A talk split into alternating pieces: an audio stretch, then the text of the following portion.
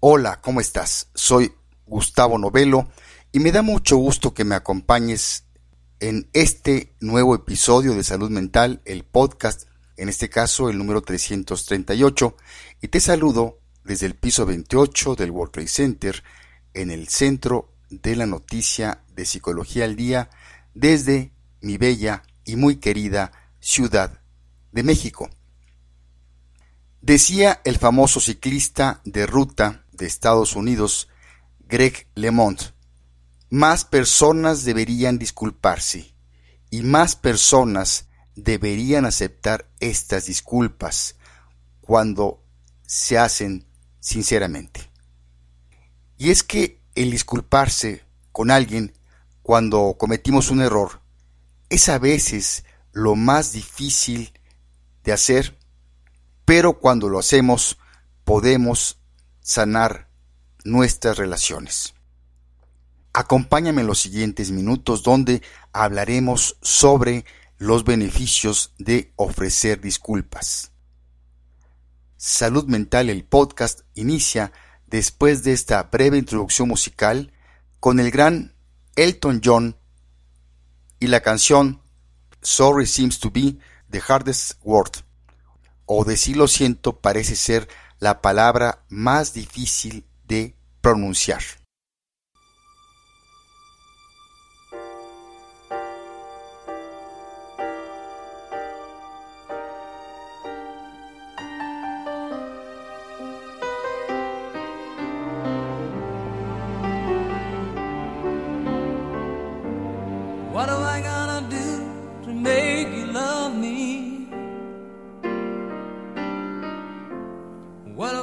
Do to make you care? What do I do when lightning strikes me?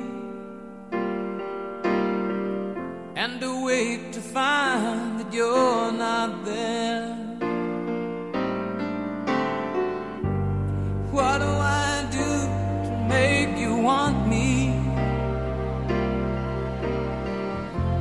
I gotta do to be heard? What do I say when it's all over? Sorry seems to be the hardest word. It's sad,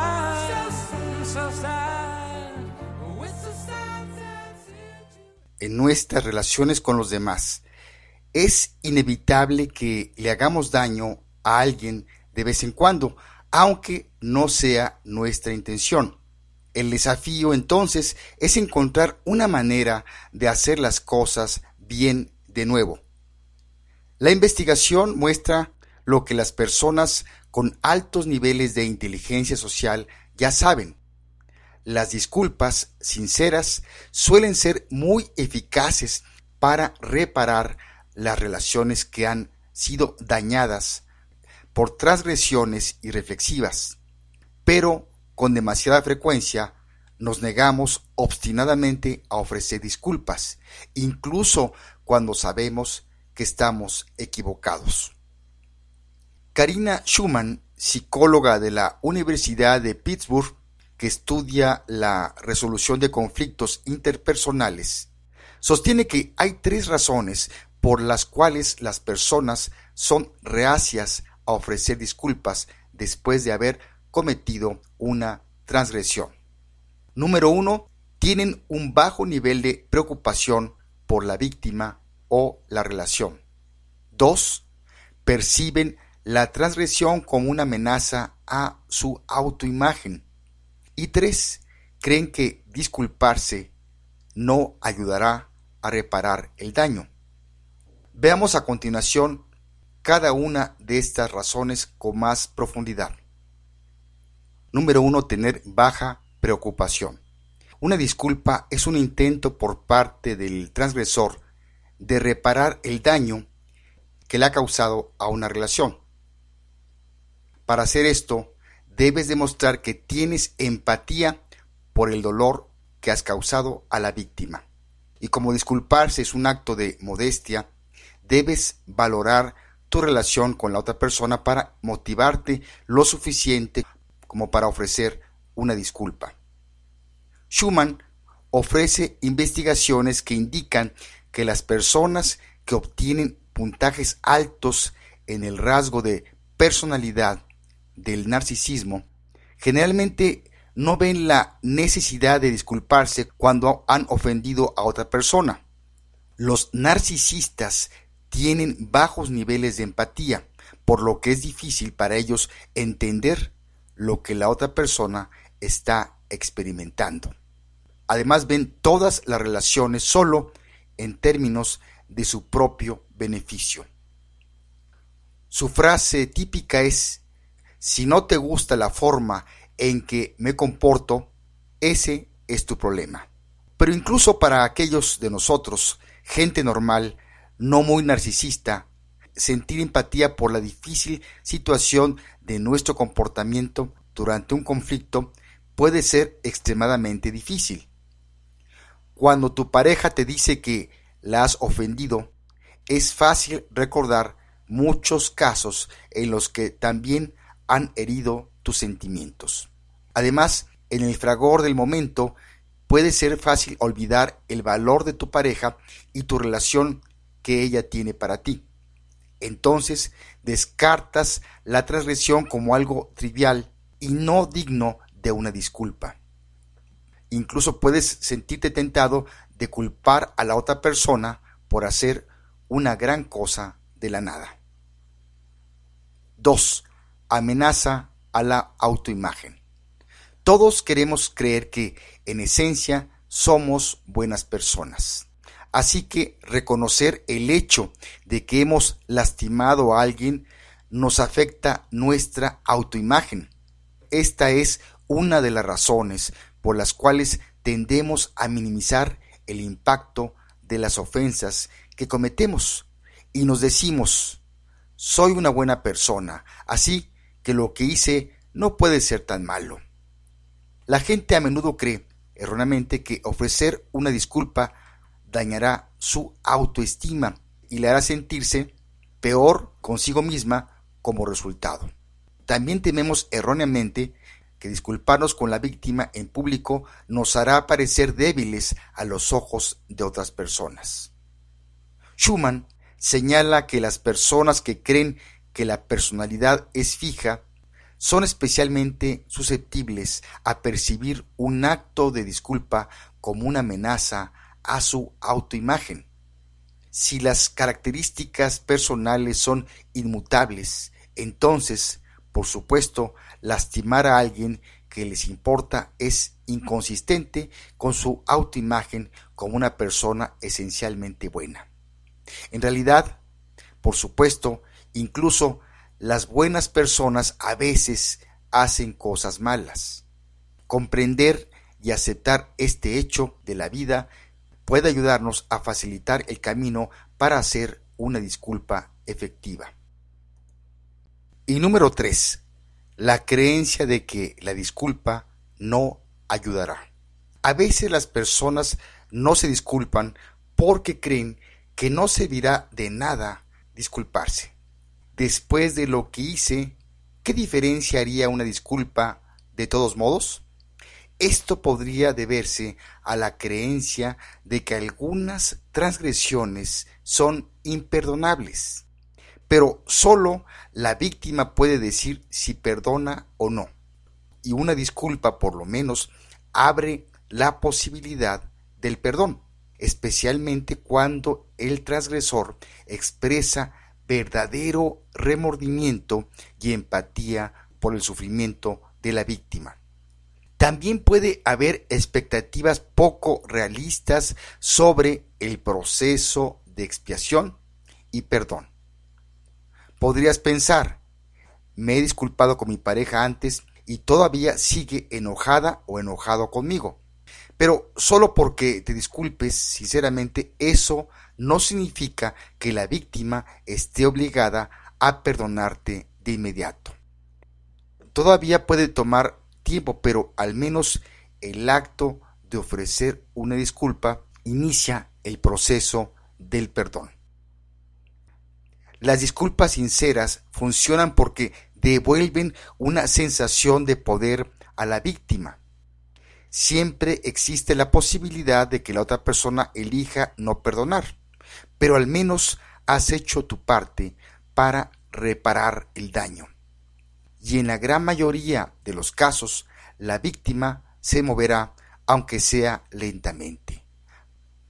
Después de todo, dependemos de nuestras relaciones para nuestra propia supervivencia y no podemos simplemente tirarlas a la ligera sin hacernos un gran daño a nosotros mismos.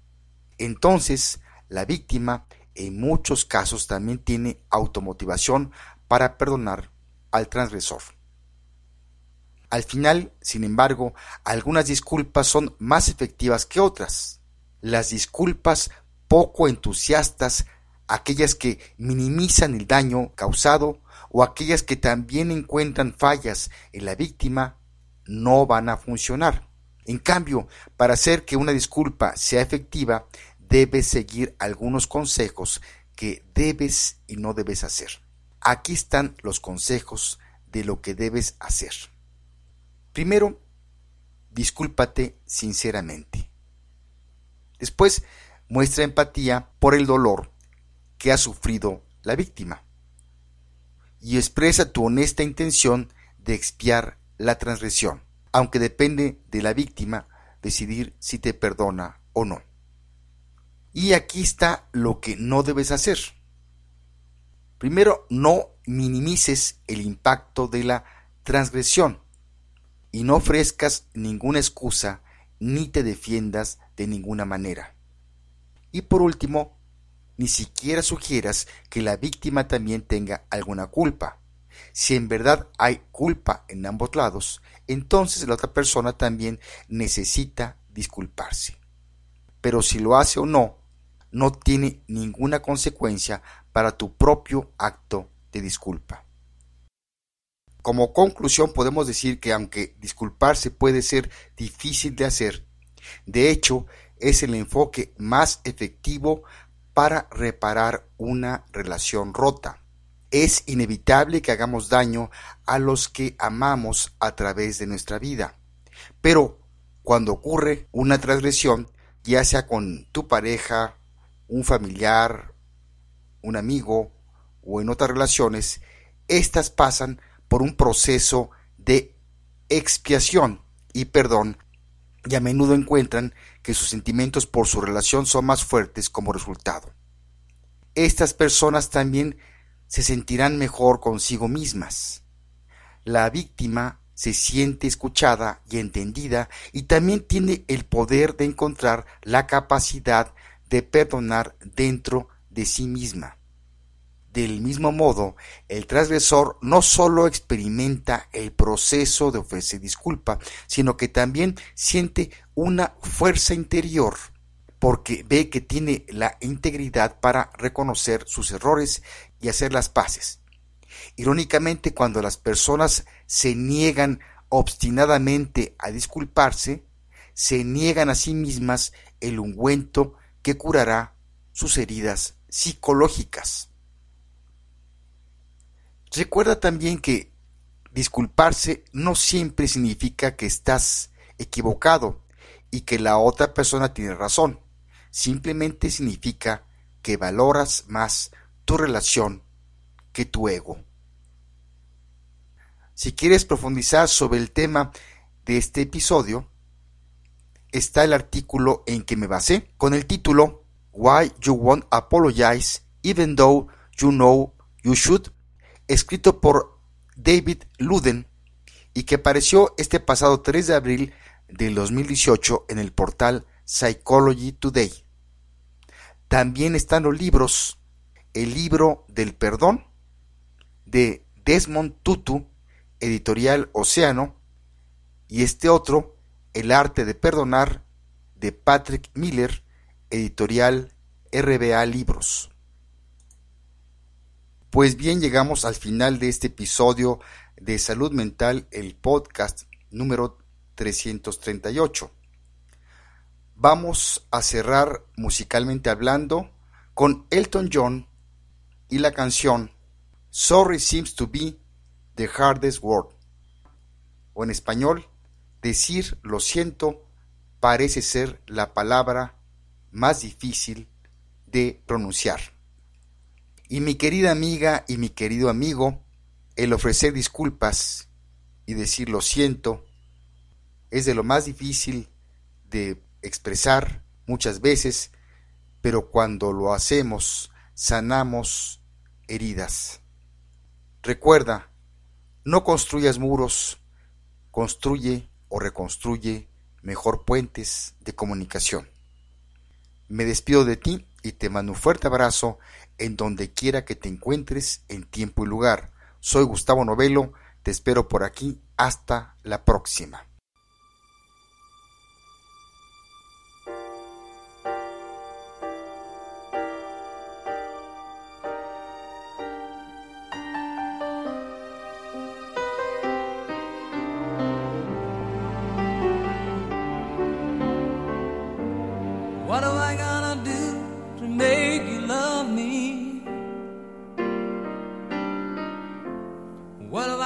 Do to make you care?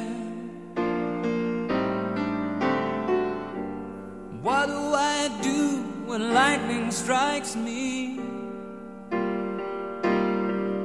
And awake to find that you're not there. What do I do to make you want me? What have I gotta do be heard? What do I say when it's all over? Sorry seems to be the hardest word. It's sad, so, so sad.